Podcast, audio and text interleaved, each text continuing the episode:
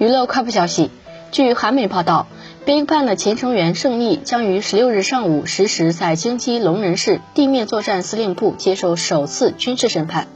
本次是自今年一月末以平民身份被起诉后，时隔七个多月的审判。